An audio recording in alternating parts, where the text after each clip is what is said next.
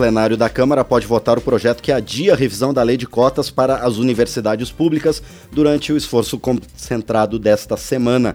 A proposta de autoria de sete parlamentares transfere a revisão da lei de cotas agora de 2022 para 2027. Em vigor no país desde agosto de 2012, a norma prevê que a reformulação deve ser feita 10 anos após a sanção, portanto, agora em 2022. É, vários partidos querem a manutenção dessas regras, que beneficiam pretos, pardos, indígenas e pessoas com deficiência, mas há parlamentares que defendem o fim das cotas. O relator da proposta em plenário, o deputado Bira do Pindaré, do PSB do Maranhão, já está conosco para falar sobre esse tema. Deputado, bom dia, obrigado por estar aqui no painel eletrônico. Bom dia, bom dia, Márcio. Bom dia a todos que nos acompanham nesse momento na, na Rádio Câmara. Deputado, é um prazer receber o senhor aqui pela Rádio Câmara e também pelo canal do YouTube da Câmara dos Deputados que está transmitindo o painel eletrônico. Muito obrigado por atender ao nosso convite. Deputado Bira do Pindaré, por que o relatório apenas prorroga por cinco anos o prazo de revisão? Na verdade, esse relatório que foi apresentado é um relatório alternativo. O relatório que eu preparei de fato e que vai ser apresentado é, hoje ainda no sistema da Câmara é um relatório muito mais amplo, que traz aprimoramentos importantes para a política de cotas em nosso país. O relatório que foi apresentado foi uma tentativa de acordo para aprovação desta prorrogação do prazo revisional é, pelo plenário da Casa. Infelizmente, o ambiente inadequado, impróprio, a é, falta de entendimento por parte da base do governo e da base do Centrão, não foi viável, não foi possível chegar a essa votação. Então, nós pedimos a retirada de pauta é, da votação desse projeto e nós vamos discutir com muito mais cautela após o processo eleitoral. Tadubira do Pindaré, quais são as principais questões que ainda não estão consensuadas com relação a esse relatório, com relação ao assunto que está sendo discutido no seu parecer? Bom, na verdade, o meu parecer ele é bem abrangente e ele traz um aprimoramento. Primeiro, que já existe uma divergência frontal em relação à política de cotas no Brasil. O governo é contra. O governo entende que a cota racial deve ser extinta no Brasil. E nós entendemos que não, que é uma política exitosa, é uma política que trouxe grandes resultados. Aliás, de todas as políticas de combate à desigualdade racial, é a mais efetiva que nós temos.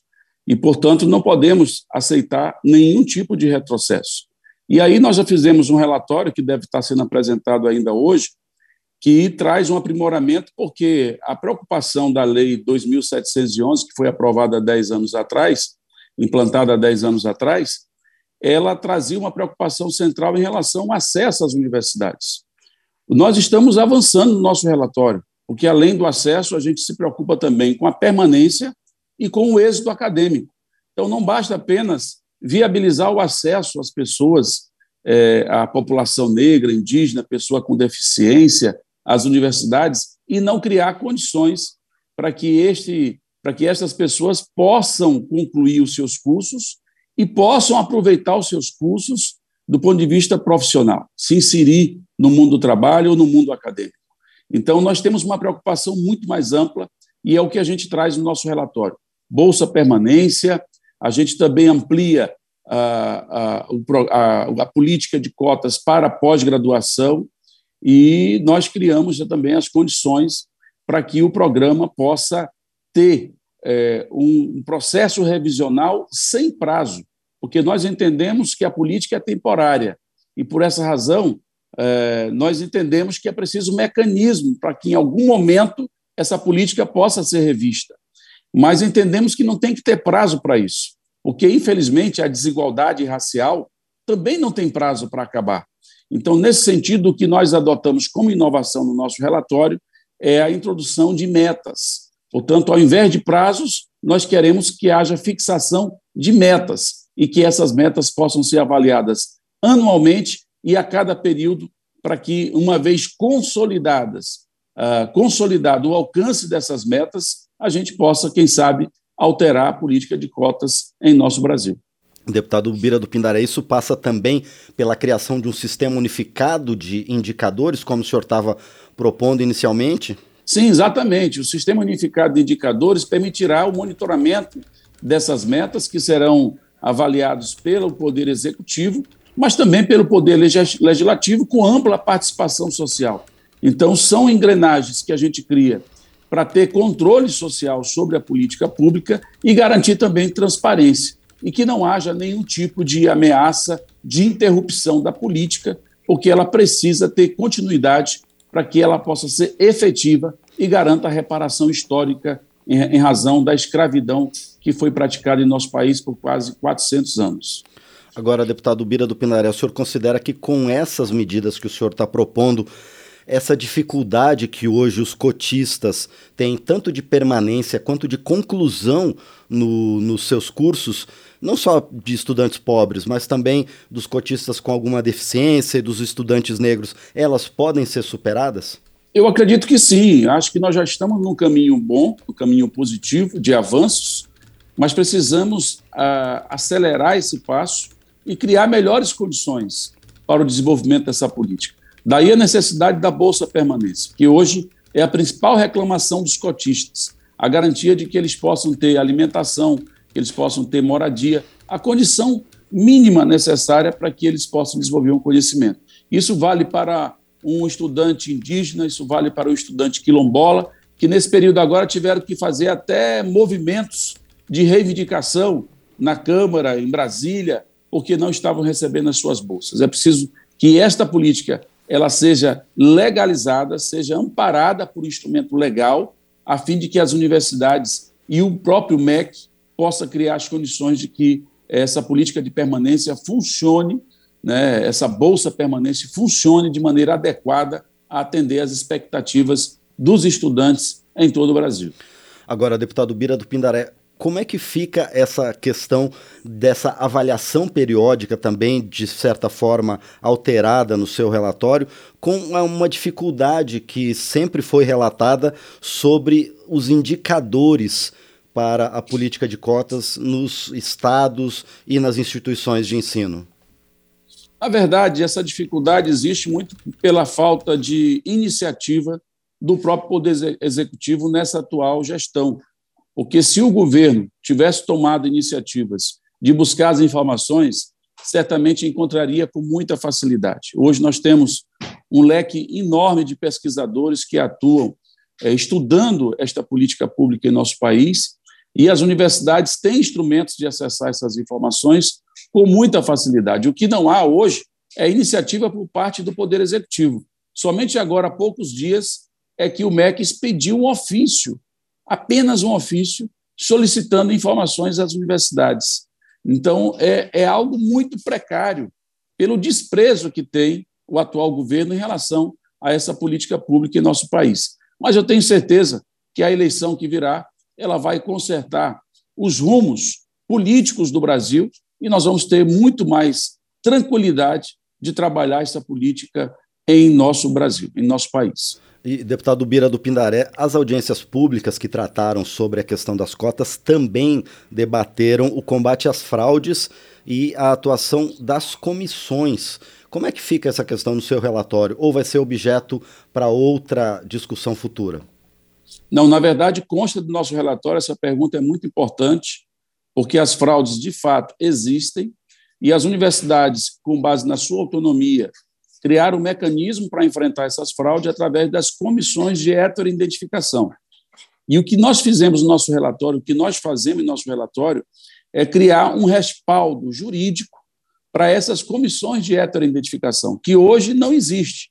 Não existe essa, esse reconhecimento legal para a atuação dessas comissões no Brasil.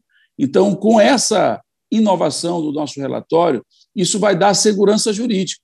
Isso vai evitar que as decisões que as universidades tomam, com base na atuação das comissões de heteroidentificação, sejam objeto de ações judiciais. Muitas das vezes isso acontece, as universidades tomam uma decisão e elas são revertidas pelo Poder Judiciário com base em questionamento às decisões que essas comissões adotam em várias universidades do Brasil. Então, o nosso relatório ele traz um respaldo legal para a atuação dessas comissões de heteroidentificação, que é o principal mecanismo criado para combater as fraudes à, à política de cotas em nosso país.